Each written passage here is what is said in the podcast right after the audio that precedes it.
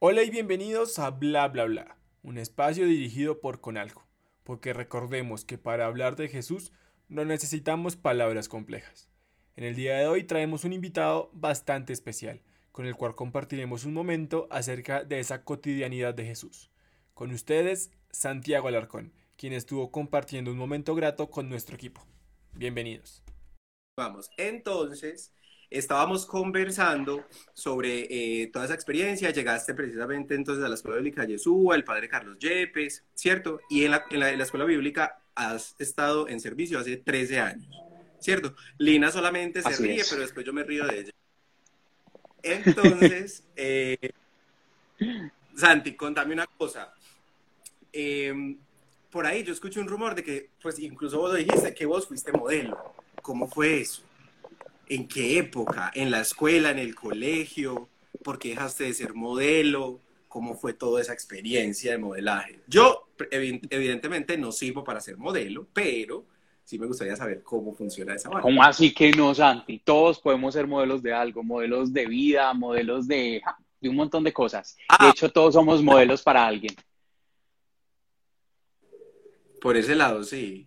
Pero bueno, entonces... Eh, Sí, antes de contarte eso, quiero decir algo porque decías, entonces tú eres hijo, hijo de Conaljo. Sí, claro, Conaljo es mi casa, Conaljo nunca ha dejado de ser mi casa, mm, la Reno nunca ha dejado de ser mi casa. Yo me siento, aunque la espiritualidad de la Escuela Bíblica Católica Yeshua, eh, obvio tiene unas diferencias porque cada espiritualidad, y por eso existe la diversidad de carismas y de comunidades dentro de la iglesia, eh, yo amo la Reno, pues yo amo la Reno a través de la alegría de la de los diferentes carismas de la yo empecé a experimentar a Dios. Por eso le tengo un amor tan grande a Conaljo. Miren, cuando a mí me llamaron por primera vez a hacer algo, un servicio en Conaljo, ustedes no saben la emoción que eso significó para mí, porque yo sentí que de alguna manera yo podía retribuirle algo al Conaljo de todo lo que me había entregado. Entonces, eh, para mí es, es mi familia, es mi casa aunque obvio yo llego a Conaljo y soy como que, hola, y los veo a ustedes que son los que conozco eh, hace mucho tiempo, pero veo un mundo de gente nuevo pues que no conozco, pero yo está en mi corazón y en mis entrañas. Y con respecto a lo... ¿Cómo?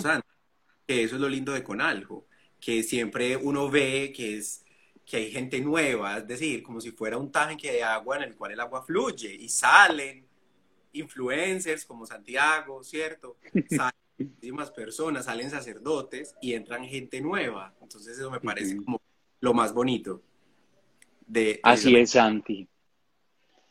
Y bueno, con respecto a lo que decías de modelaje, que ahí dejamos esa en el tintero, eh, miren, yo, a ver, la cosa empezó cuando yo estaba en el colegio, la cosa empezó cuando yo estaba en el colegio, yo soy de Medellín, pero me fui a vivir a un pueblo, a Río Negro, muy cerca a La Ceja, eh, de donde, del Seminario de los Siervos. Y, y, yo del pueblo otra vez paso a la ciudad cuando estaba noveno, grado noveno. Entonces hice noveno, décimo y once acá en Medellín. Y eh, yo no conocía a nadie en Medellín. Entonces, la historia del modelaje es así. Yo no conocía a nadie en Medellín. Eh, los, los sobrinos de mi cuñado son más o menos de mi edad yo empiezo a salir con ellos, un amigo de ellos eh, modelaba, me decía, Santi, métete a modelaje, tal cosa, tal otra. Mm, yo me fui animando, mm, llegué a una agencia donde estaban ellos. En esa agencia empecé a conocer gente, fue como una oportunidad para conocer gente y mm, a través de esa agencia eh, yo así como quien quiere y no quiere la cosa, por un lado sí, por un lado no. Por un lado, como que yo veía que era una oportunidad, sí, el modelaje, pero por otro lado, yo en ese momento estaba pasando por unas inseguridades supremamente grandes en las cuales yo, eh, yo no sentía que servía para eso. Eh, y en medio de todo eso, mm, pues no, pues obviamente la vida me demostró que sí, empecé a, a estuve allí en la agencia, mm, empecé a conocer todo este mundo, duré en el modelaje, pues para resumirles, casi cinco años. Cuando yo llego al retiro en Siervos del Espíritu Santo, ese año había hecho un contrato muy importante, diría yo que fue mi primer contrato importante, eh, porque era una agencia muy conocida acá en Medellín, que de hecho todavía hay muchos modelos que son ya muy conocidos, de los cuales eh, nacieron en esta agencia. Entonces, yo sí, yo ya había hecho como mis cositas. Ya había estado en Colombia Moda, ya eh, estaba en mucho desfile, había hecho un par de fotos, unas cositas, eh, pero ya estaba como en el momento preciso. Pero cuando yo salgo justamente del retiro de jóvenes en siervos, yo tomo la decisión de no continuar. Y tomo la decisión de no continuar porque yo experimentaba que yo me refugiaba muchísimo, me empecé a refugiar mucho en, en todo lo que me brindaba ese mundo, ¿cierto? Entonces, como en el aplauso, eh, en el eh, vivir de ese que dirán, de la aprobación de la gente constante. Y entonces en ese, en ese, en ese mundo yo encontré que definitivamente yo no podía seguir porque yo necesitaba, era buscar la trascendencia, necesitaba buscar era Dios y necesitaba algo eh, realmente para mí verdadero en ese momento. Entonces así es como me salgo del modelaje. Eh, fue realmente unos añitos de adolescencia eh, poquitos, pero ese mundo a mí me marcó bastante acá en Medellín. Conocí eh, muchas, muchas cosas. Yo diría que la época en la que más mundo, por decir de alguna manera, conocí fue en la época eh, del modelaje. Mm, y ahorita te decía, Santi, que cambiamos a hacer modelos de vida porque yo experimento eso. Yo creo que Papá Dios sigue utilizando muchas de las cosas que él mismo me ha regalado y que no me pertenecen para poder eh, seguir reproduciendo su imagen. Entonces, en ese sentido, creo que sí podemos ser modelos de discípulos, de jóvenes eh, auténticos y que podemos caminar con Jesús. Eso me parece muy importante, Santi, lo que mencionas, porque digamos que ahora, en estos tiempos precisamente que estamos viviendo, que yo lo considero como una especie de gran retiro espiritual, ¿cierto? Es como que hubo una pausa y como que no, vayamos realmente a lo importante. Muchísimas personas están cuestionando esos temas, ¿cierto? ¿Quién soy y qué quiero ser para los demás? Y cómo reflejo precisamente, eh, digamos, como mi espiritualidad, mi fe hacia los demás, ¿cierto? Entonces, esa reflexión que tú sacas de que ahora somos modelos, pero otro tipo de modelos, es muy valiosa y yo, por ejemplo, considero que Santiago Felipe sigue siendo un modelo. ¿Por qué? Porque sigue teniendo esa influencia en redes eh, y mostrando una imagen de un Dios amoroso a través de sus cuentas de Instagram, ¿cierto? Que eso me da paso a la siguiente pregunta. Y es, ¿qué tal es ser un guía espiritual, un líder, un influencer de la fe? ¿Cómo ha, sido esa experiencia? ¿Desde cuándo? ¿Cuándo nació eso? ¿Por qué? ¿Qué chispita movió? Eh, Santi, mira, pues primero, la verdad, ni siquiera me considero que encaje en, el término influencer, porque el que influencia mi vida es Jesús, es, es papá, es papá Dios. Y creo que si la gente sigue mi cuenta es porque vi un destello de papá Dios en alguna de mis publicaciones y en mi estilo de vida. Entonces, el influenciador es Jesús definitivamente. Eh, yo, un muchacho, un muchacho como ustedes, un joven eh, de 32 años, que realmente yo en las redes trato de ser supremamente auténtico mm, y, mostrar así que, que se puede vivir con Dios. Esto ni siquiera surge con un propósito, ¿sabes? Santiago Felipe va, era mi cuenta personal de Instagram, era mi álbum personal de fotos. Eh, yo montaba cosas que solo yo entendía, pues a veces montaba la arepa y la gente, y ni le ponía un copy, o sea, nada, y la gente era como que, pues, esta arepa que yo, ay, no, me pareció muy linda, pues, y la monté por decir algo. Y ya luego, eh, a través de mi labor misionera, eh, VIP, o sea, cara a cara con la gente, yo ni siquiera decía, hola, síganme en esta cuenta. No, o sea, la gente me empezó a buscar y me empezó a seguir y ya luego me hacían preguntas de cosas eh, de fe eh, y ya luego pues cosas así sencillas, ve cómo haces para ser tan feliz, tú cómo te conectas con Dios, eh, cuál es tu comunidad, qué es lo que tú haces, etcétera. Y así fue como se fue transformando mi cuenta personal en una cuenta personal y pública, diría yo, al mismo tiempo. Mm, me siento un misionero en las redes sociales. Eso es lo que me siento un misionero en las redes sociales. ¿Y qué tal es la experiencia? Maravillosa, Santi, maravillosa. Yo creo que me quedó chiquito el mundo externo o, lo que vimos afuera y por eso eh, el mundo digital se volvió también un campo de misión.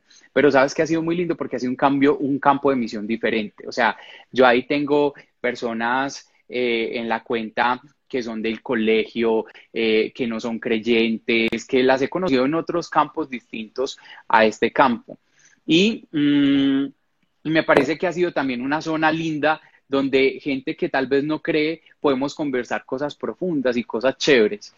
Entonces, eh, ha sido una experiencia bien enriquecedora y ahorita tomó, digamos así, como un impulso muy grande, porque en la pandemia yo dije, bueno, ¿yo qué hago? Claro, yo hacía cosas con mi comunidad, hacíamos nuestras reuniones por Zoom, todo el cuento que ustedes saben que me imagino que están todos en la misma onda, y yo decía, ¿pero qué más hago? Entonces yo nada, pues metámosle candela a Santiago Felipe va, ahora más que nunca, y empecemos a mirar de qué manera podemos contribuir y servir más. Miren, yo les puedo decir que a mí la pandemia me enloqueció al servicio. O sea, si yo antes eh, prestaba algún tipo de servicio y, le servía a Dios y a su pueblo, yo creo que en la pandemia me enloquecí con lo del servicio. El tiempo que no dedico en vida social lo estoy dedicando a full a servir por, por la parte digital.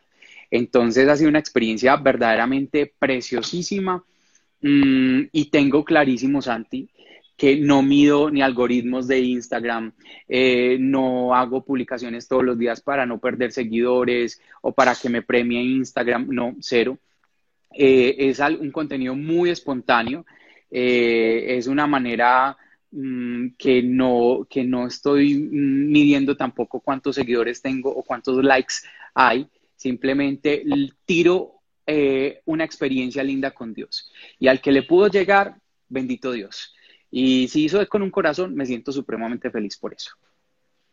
A mí me sorprende mucho eso que dices, precisamente como de misionar ahora en la era en el mundo digital, ¿no? Eh, digamos que la iglesia de más o menos desde el 2013 venía como con esa exigencia y nos decía como que pilas, pilas, por ahí hay que meternos, porque es un mundo que permite muchísimas cosas. Y es muy bonito ver precisamente como muchísimos jóvenes, como por ejemplo Santiago, se dedican y, hacen de eso un estilo de vida. Digamos que ahora las marcas y así, pues, digamos como en el mundo secular, hablan mucho del estilo de vida, ¿cierto? Pero a mí me gustaría preguntarte sobre el estilo de vida cristiano. ¿Tú consideras que tienes un estilo de vida cristiano? ¿Es posible tener un estilo de vida cristiano? ¿O definitivamente no? Y es simplemente se queda como en el tiempo de la espiritualidad. Eh, sí, claro, Santi. Yo considero que tengo un estilo, un estilo de vida cristiano en su totalidad. Miren, ¿quién es mi inspiración? Jesús. A veces yo no hablo propiamente eh, con mis amigos de Jesús, con algunos de mis amigos de Jesús, no todo el tiempo, eh, aparte pues de que esté predicando o esté dando una enseñanza o esté de profe pues de Biblia. en mi vida cotidiana pues tengo muchos temas, hablamos de muchas cosas, pero en medio de todo eso yo estoy convencido de que ahí está Jesús. Yo hace muchos años en mi vida aprendí a llevar a Jesús a todas las áreas de mi vida y yo ya no discrimino, como que yo rumbeo sin Jesús y yo, yo no dejo a Jesús esperando en la puerta y luego a Jesús ya, ya salí a rumbear a las 4 de la mañana, venga, vámonos para la casa, no, yo ya rumbeo con Jesús, yo charlo con mis amigos que no quieren conversar de Dios otras cosas, pero yo sé que ahí está Jesús, o sea, para mí Jesús es todo momento y en toda parte, eh, Santi y todas las personas que nos están viendo. Entonces, pero ¿de dónde surge este pensamiento? El pensamiento cristiano. O sea, yo soy fan de Jesús y me quiero parecer mucho a Él desde lo que soy, desde lo que soy, porque Él me dio una esencia, una identidad. Entonces, eh, y considero que hay lenguajes también que pueden servir para hablar con otras personas eh, de Dios, sí, cuando son de otros creos y otras religiones. O sea, yo puedo decir, mira, yo amo al Creador y para el budista, el taoísta, el, hinduista, el creador es el creador, ¿cierto? Entonces, como que, ¿y eso dónde me surge? De Jesús, es una experiencia totalmente cristiana santa, porque Jesús hablaba con el romano, con el judío, con el no, con el no judío. Eh, los, todos los discípulos de Jesús hablaban con, con personas venidas del, del, helenismo, o sea, con gente que, que, tal vez no tenía el mismo lenguaje que ellos. Entonces, eh, todo esto es producto de, de mi experiencia con Jesús. Esto es, todo esto es como muy valioso, Santi y Santi y Santi. Pregunta, un paréntesis, ¿me escuchan bien y me ven bien? Traumatizado con el internet. Santi, sí, pues sí, sí, sí. En general, sí. no sé qué respondan ahí los otros, que nos digan. Listo, Santi, una pregunta muy importante, porque, por ejemplo, yo ahí sacaría la conclusión de que ya entendería un poquito más eh, esa visión de misión que tienes en las redes, ¿cierto? Porque eso es hacer misión. ¿Qué más que yo de Jesús? Eso es hacer misión.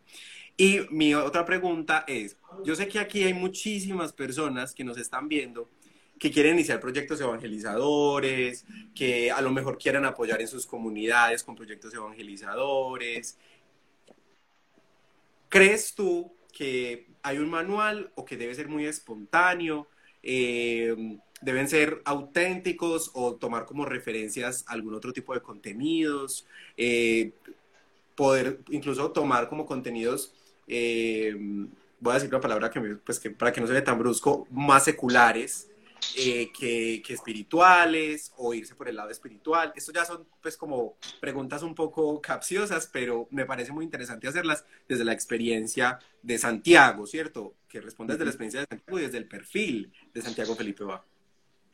Eh, a ver, Santi, todos ustedes. Yo creo que parte, o sea, tenemos que ser unos rastreadores de la voluntad de Dios permanentes. Y tenemos que, primero que tener una actividad, tenemos que tener una intimidad. Y antes que tener misión, tenemos que estar en relación con Dios.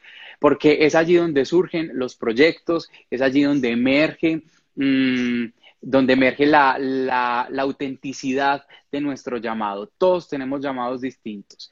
Eh, y no es solo porque nosotros decimos, no, el llamado, ay, sí, a religioso, a ser sacerdote. Hombre, el llamado tiene muchos más matices, es una gama gigantesca. Y, y la particularidad que Dios nos ha dado es allí donde Él quiere crear misión. Entonces, yo les diría que antes de estar en misión, se pongan en relación con Dios. Y antes de comunicar, se pongan en comunicación con el Padre, porque ese, es allí donde Él nos va a revelar. A mí me ha revelado, digamos esto, o yo he entendido que así es, pues por diferentes razones. Una, soy docente eh, universitario de Biblia. Ya estoy en un campo académico donde hablo cosas supremamente académicas, donde es un lenguaje para académicos pero también estoy en la Escuela Bíblica Católica Yeshua, donde predico y ya predico aterrizando toda la palabra y la experiencia cristiana a algo más cotidiano. Y ya en Santiago Felipe va, es una, una mixtura de muchas cosas, porque no solo es, no es una cuenta académica, porque para eso soy profe en otro lugar, no es una cuenta de predicaciones, porque yo predico en otras plataformas, es un lugar donde podemos, eh, es un punto de encuentro de diferente tipo de personas inclusive personas que a veces nosotros como iglesia algún día hemos rechazado porque creemos que, que no, que no pega, o sea, que, que no da.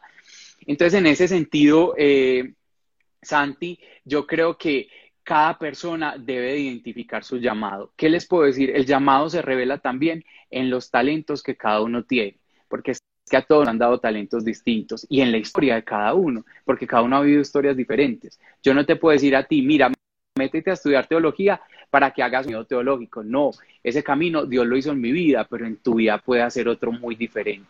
Entonces, eh, y, y somos un, o sea, la iglesia es un cuerpo y cada cuerpo tiene, y el cuerpo tiene diferentes partes. Entonces yo puedo decir, no, yo en el cuerpo de Cristo, yo quiero ser el que atrae a nuevos. En el cuerpo de Cristo, yo, yo puedo ser el que forma a los que ya están. En el cuerpo de Cristo, yo puedo ser ecumenismo. Pues, o sea, no sé, yo creo que Dios se revela en la vida de cada persona muy distinto.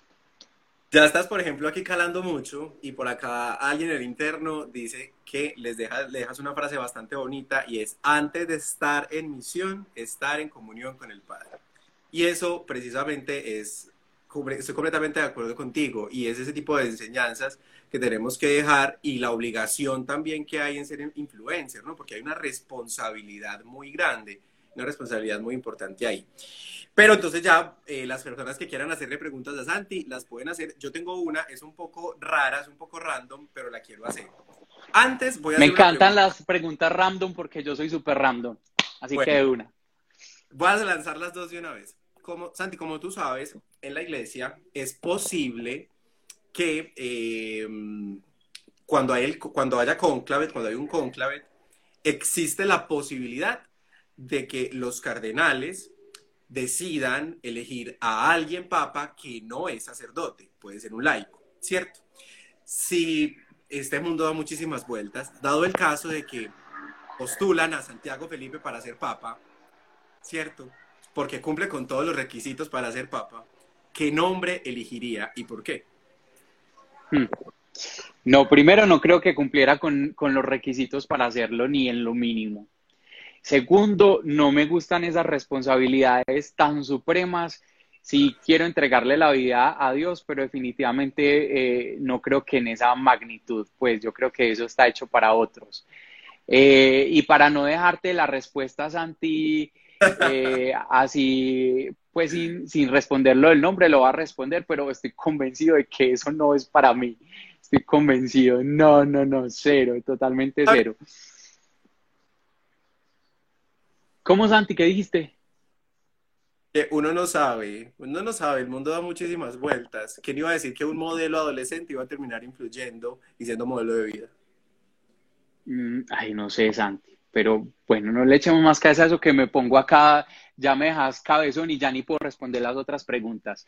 Bueno, el caso es que, ¿cómo me pondría? No, pues yo voy a ser muy copietas, muy copión, eh, porque yo amo, o sea, de mis santos preferidos es Francisco.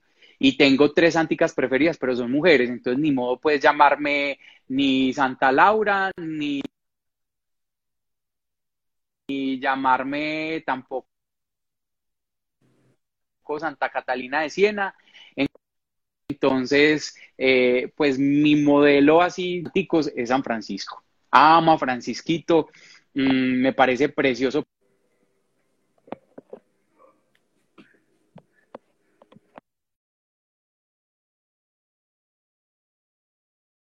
Eh, y también amo de Pachito, eh, ay, yo no sé, como esa capacidad de, dejarlo todo, yo no sé, lo que es Pachito y Clarita de Asís, me encantan, entonces me pondría Pacho tercero, no sé, este es Papa Francisco, entonces Francisco segundo, pues no sé, algo así. Rápidamente, ¿tienes algún versículo preferido del Antiguo Testamento? ¿Cuál y por qué? Versículo preferido del Antiguo Testamento. Son demasiados, pero en este momento se me viene a la cabeza uno, pero tengo demasiadísimos, muchos, muchos. Casi toda mi Biblia es lo preferido. Eh, el que se me viene en este momento mm, es, está en Deuteronomio, no recuerdo bien capítulo o versículo, pero sí sé las líneas tal cual, dice, eh, hay terrible desierto que me hiciste recorrer, lleno de alacranes y de, animales salvajes, donde pasé, pasé hambre y sed, para que tú al final me hicieras mucho bien. Me encanta, me encanta, porque es resiliencia total. Y yo considero que viví un tiempo muy impresionante en mi vida en la que me quería quitar la vida, en la que la di por sentada, pero todo esto sirvió hoy para darle la gloria a Él, así que me siento identificado con ese texto. ¿Cuál es tu este, tipo de música preferido? Mi tipo de música preferida, mm, miren, soy súper melómano, demasiado melómano, amo eh, la música, soy súper mix, tanto así que me puedo pasar de Vicente a Hilson, de Hilson, de Vicente a Hilson, de Hilson a J Balvin, de J Balvin a Morat, de Morat puedo pasar a, los Beatles. Eh, soy súper, súper, súper mix, un remix total. Pero, digamos, ¿cómo dices? Por aquí te están boleteando. Que lo diga, que lo diga. Sí, sí lo voy a decir. Pero digamos que si tuviera que hacer un top, un top de, de, de géneros, eh, soy paisa, hombre, me encanta el reggaetón. Soy súper reggaetonero, eh, así súper Joe eh, después del reggaetón, el popcito me encanta, me encanta el popcito, romanticón, yo paso pues del de, el hasta abajo, puedo pasar completamente ya a, a Paula Alborán. Y, mm, y que otra cosa me gusta muchísimo, la salsa me encanta. Y como viví en Cali, y ahí te ayudo con la siguiente pregunta, no sé si hay más preguntas o si ya se nos acabado el tiempo, pero me encanta la salsa. Y después de vivir en Cali, por supuesto que más. La pregunta es, eh, ¿cómo llegaste a Cali? ¿Por qué llegaste a Cali? ¿Te, ¿Tenías otras alternativas? ¿Por qué te regresaste de Cali y por qué llegaste a Cali? Obviamente ya sabemos que, estás, que diriges la escuela bíblica ya, pero ¿por qué Cali? Eh, ¿Por qué Cali? Porque así lo quiso Dios. O sea, así también lo quise yo, pero yo no fui el que le propuse a Dios eso. Dios me lo propuso a mí, así de sencillo. Había necesidad en Cali, eh, había gente que había escuchado sobre Yeshua de Medellín, escuchaban, nosotros tenemos una emisora, un canal de YouTube, escuchaban la emisora, todo y decían, eh, sí, eh, Yeshua, que queremos que esté Yeshua acá, no sé qué. Y entonces, pues yo ni por enterado, yo estaba haciendo acá mi maestría en Biblia, no, no, todavía no estaban los planes moverme, hasta que un día me, me dijeron, porque yo he sido el plan B, yo les quiero acá confesar que yo he sido el plan B de la evangelización. Cuando alguien no puede ir a algún lugar a predicar, me llaman a mí y saben que yo soy un hombre muy dispuesto. A veces digo, no, este no, el próximo, pero eh, difícilmente pues digo que no. Entonces, eh, no había quien más fuera a Cali. Y entonces dijeron, Santi, puedes ir a Cali, porque ya habían estado otros misioneros, puedes ir a Cali. Y yo, de una, así de una. Y entonces me fui para Cali. Cuando yo llego, yo me pego una enamorada de esa gente. O sea, yo me enamoré de la gente de Cali porque estaban sedientos de Dios, o sea, querían palabras, estaban sedientos de Dios. Éramos un viernes hasta la una de la mañana en evangelización, sin ser retiro, una reunión que empezaba a las siete y se iba a acabar a las ocho, y seguíamos hasta la una de la mañana, pida pizza y sigamos.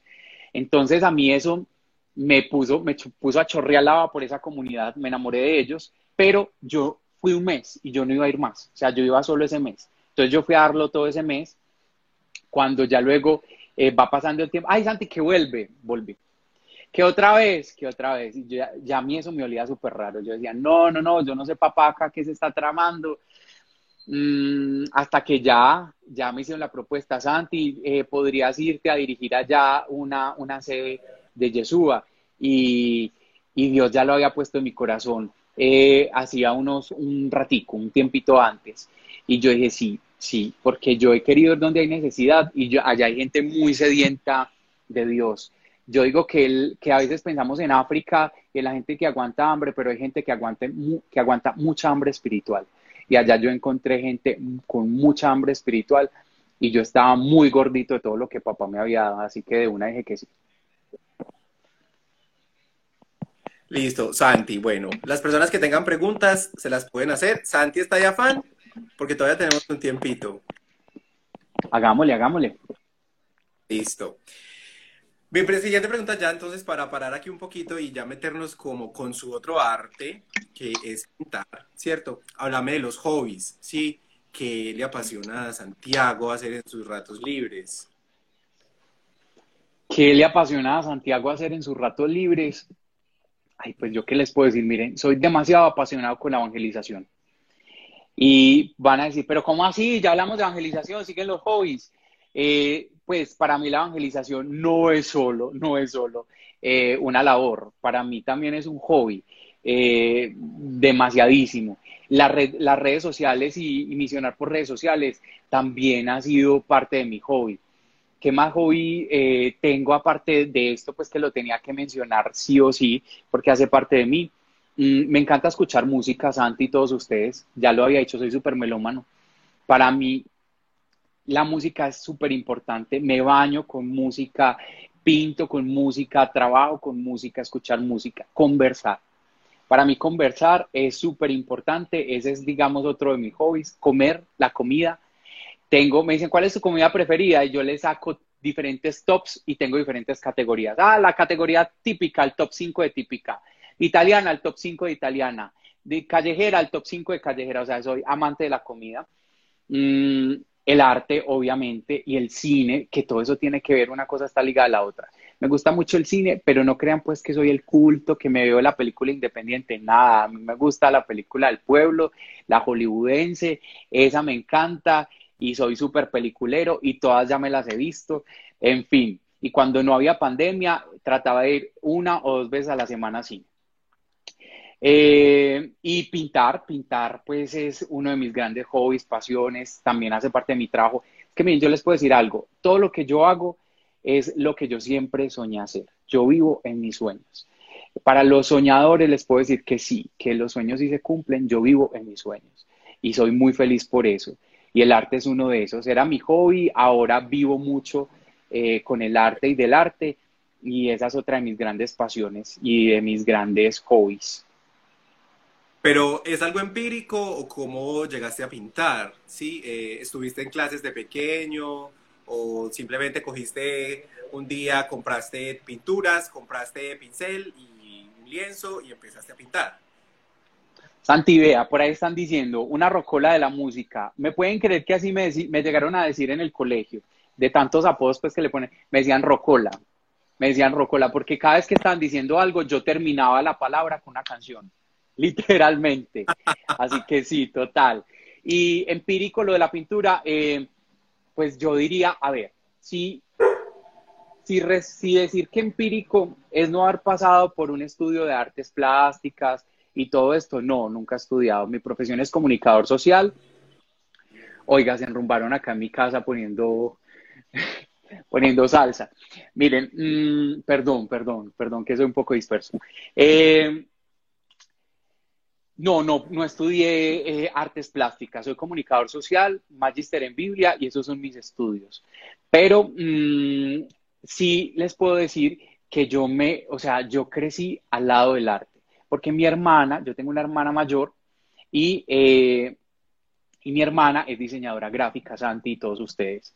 Entonces siempre vi a mi hermana en una mesa de dibujo, eh, haciendo cosas, pintando cosas. Mi hermana pintaba zapatos, pintaba blusas, eh, hizo carpintería, hizo escultura, hacía tapices, o sea, todo lo que pueda existir en artesanía, mi hermana lo ha hecho y no les exagero. Y como es mayor, entonces ella tenía un taller y yo cogía las pinturas de ella y me ponía a pintar y a imitar todo lo que hacía. Y ella me decía, este color no, porque este color es cálido, esto es tal cosa, esto es tal otra. Entonces, eh, crecí entre el arte, lo abandoné por un tiempo porque, y perdón Santi que ibas a decir algo, pero quiero decir esto acá, lo abandoné por un tiempo porque yo pensaba que el arte no tenía nada que ver con Dios. Pero hoy me di cuenta que, obvio que sí, que toda nuestra vida tiene que ver con Dios. Ya, Santi, dilo. No, tengo, tengo una pregunta por acá en el interno porque se generó una discusión en el Comité de Comunicaciones y por acá te hicieron una pregunta que me pareció bastante random, esa es una pregunta random, y estoy aparte viendo tu cuenta de Instagram de arte y tengo pues como preguntas al respecto. Entonces, primero la pregunta de por acá. Dice, Santi, dice mi hermana que si te gusta hacer ejercicio. Un abrazo desde Cúcuta. Hey, claro que sí. Sí, me encanta, me encanta, sobre todo, a ver, yo no soy de alzar pesas, no me interesa ser musculoso, ya viví eso en mi pasado, no me obsesionan esas cosas. Sí trato de cuidarme, pues porque quiero ser sincero y real, trato de cuidarme. Eh, de cuidarme es alimentarme bien, tener mi cuerpo eh, sano, pero amo trotar. Todo lo que sean deportes recreativos, eh, trotar, jugar tenis, esas cosas a mí me encantan y sudarla entreteniéndome me gusta mucho. Por Ahora, ¿qué es lo de comunicaciones? échela, échela, pélela.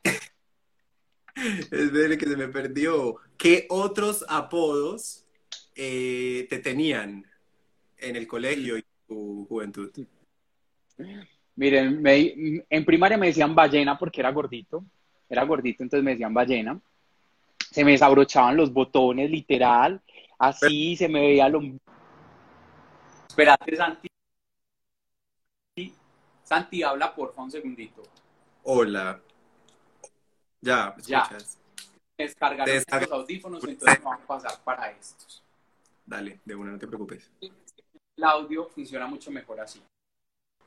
Entonces me decían ballena. Eh...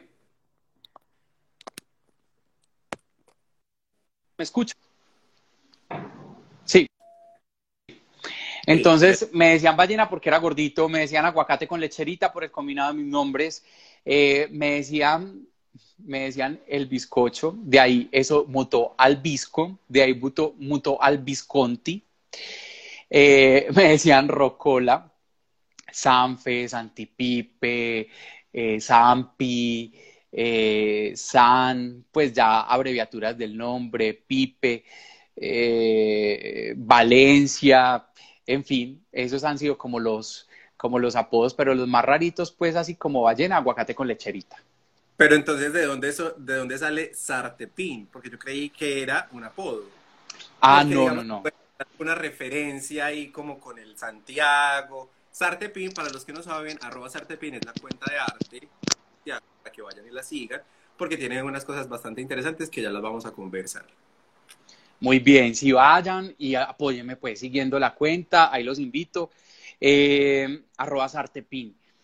Mira, Sartepin, Santi, y, todos los que nos están viendo en este momento, eh, sale de Santiago, arte y pintura. Santiago, arte y pintura, Sartepin.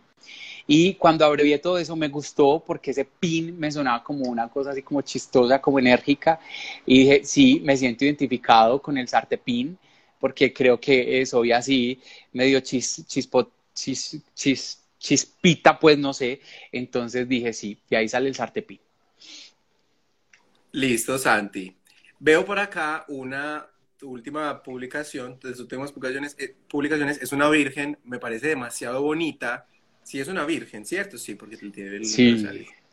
Y eh, digamos que te inspira a ti como a intervenir este tipo de piezas, porque es una virgen eh, que está pintada de amarillo y aparte de eso tiene como pinceladas de varios colores.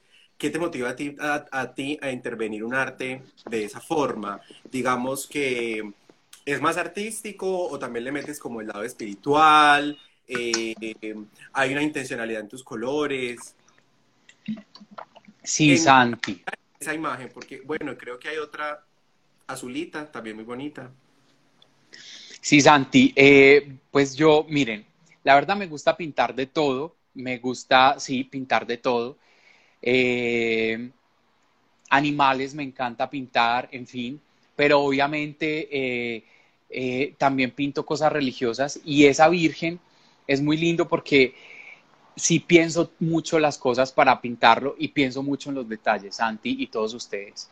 Entonces, esa Virgen me inspiré en los colores del Carnaval de Barranquilla, cogí una marimonda, le vi los colores a la marimonda y eh, quise y, y cogí esa paleta de colores y quise plasmarla en esa virgen. Quise plasmarla en esa virgen. Se llama fiesta de virgen por lo mismo. O sea, porque eh, ¿qué me gusta de, mi arte y de poder crear? Me gusta poder crear cosas que no son usuales ni tan convencionales y, que no, la, la, Virgen estrictamente tiene que tener el rostro, color piel, no, o sea, me parece que el arte nos sirve para eso, para crear y para sacar de nuestra mente todo eso que llevamos allí plasmarlo.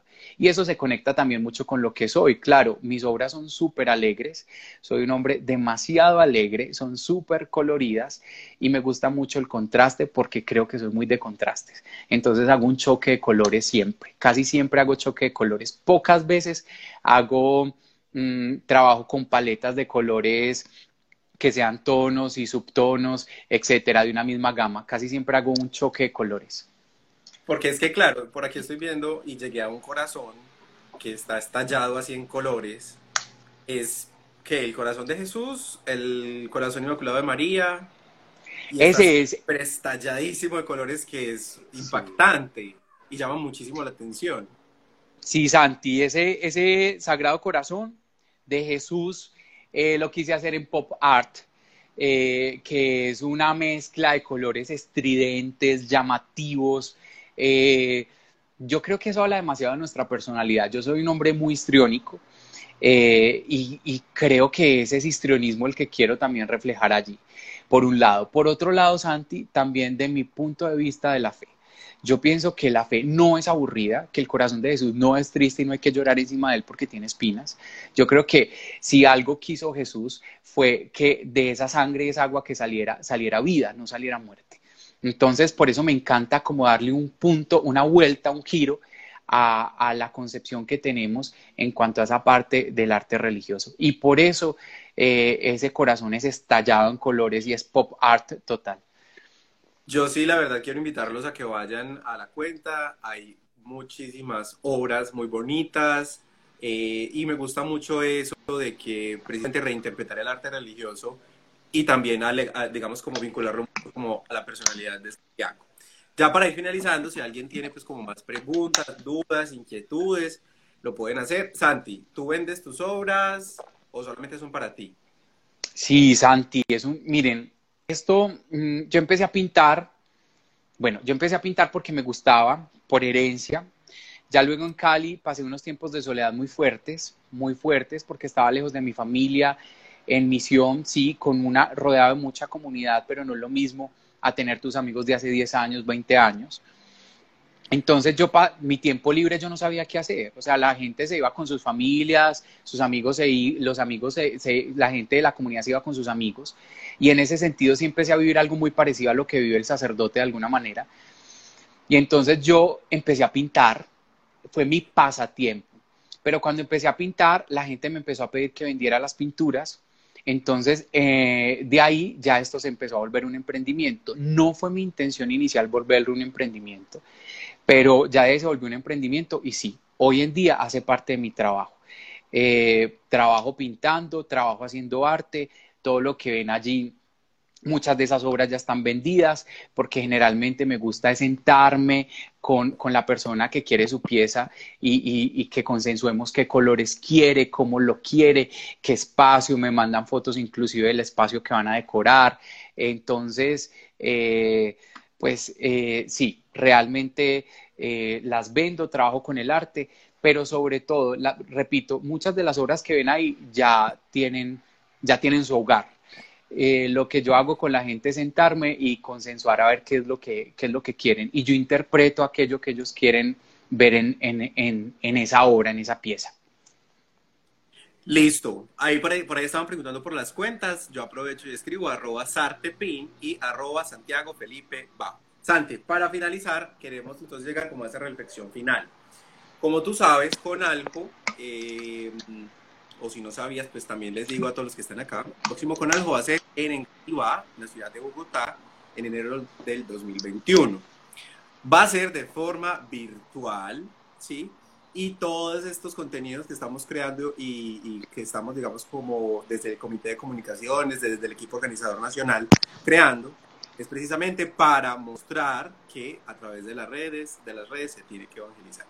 Entonces, la reflexión final va, digamos, como un poquito mezclado del tiempo que estamos viviendo a través de la evangelización de las redes y de nuestra espiritualidad y es, dale un mensaje a los jóvenes que van de camino con algo y cómo vivir el llamado de Dios en sus vidas en este tiempo, en este tiempo de confinamiento. A lo mejor a algunas personas les da más duro, alguna, a otras personas lo llevan muchísimo mejor. Entonces, ¿qué mensaje sale de Santiago para esos jóvenes que se están preparando para con algo? Muy bien, pues yo creo que quedó en evidencia al inicio con, con la de las fue la segunda pregunta que me hizo Santi, creo. Eh, quedó en evidencia pues lo importante que ha sido para mí el Conaljo, eh, tanto como en pos de recibir como en pos de servir, de recibir sirviendo. Eh, y lo que les puedo decir es que, hombre, uno ve un viaje de jóvenes en el Conaljo, una masa. Yo les quiero confesar algo, no, no, yo no soy tan partidario de tanta masa. Uno, porque me desconcentra, soy muy disperso. Dos, porque me parece muy agotador. Y tres, porque a veces yo digo, eh, ¿será que esto sí está llegando uno a uno? Pero yo soy testimonio de que sí, de que sí llega, de que Dios te saca de esa multitud y te pone nombre y te llama por tu nombre. Así estés tú en la grada tal, en el lugar tal, por allá, eh, con, mejor dicho, con un viaje de gente, Dios te saca de esa multitud y si te pone nombre. Y, entonces, frente a esto que les estoy diciendo, pues hombre, a vivir el con, con toda, con todo el amor, con toda la fuerza, con toda la fe. Mm, ¿Quién, va, ¿Quién iba a creer? Yo creo que ni siquiera los siervitos del Espíritu Santo hace 14 años se imaginarían que ese momento de evangelización de ellos, hoy después de 14 años, daría fruto. Entonces, eh, eso, eso invito a todos los organizadores a que nunca se cansen de hacer con algo y a todas las personas que van a asistir a que lo vivan profundamente, a que entreguen sus vidas, entreguen sus corazones, que Dios obviamente sí hace grandes cosas. No les digo, en Cartagena, el último día, en la Eucaristía ya de finalización de ese con algo, ya quería hacer lo suyo conmigo. Entonces, y ya en este tiempo de confinamiento, les quiero, eh, les quiero invitar a que, hombre, está chévere Netflix, sí, está chévere la serie, sí, yo ya también me he visto un montón, ya también me he visto un montón de pelis en Netflix. Chévere domicilio que, que la cosa cívica la hemos tomado muchos, pero eh, les quiero invitar a que sigamos redes, nos cuentas en la red que nos nutran, veamos live, que nos llenen la vida, eh, que nos acerquen más a Dios, que volvamos oración las redes sociales. Esa es la invitación también que les quiero hacer frente a este confinamiento. Volvamos oración, nuestras redes sociales también. Netflix está chévere y yo también lo veo y también me he visto un viaje de, de series también, pero también estoy pegado a estos contenidos porque ahí es donde papá Dios me está hablando y me está acompañando. Santi, ¿te caíste? pero ya, aquí volví. Santi, muchísimas gracias por el espacio, de verdad. Yo sé que has calado mucho como en, en todas las personas, en todos los espectadores.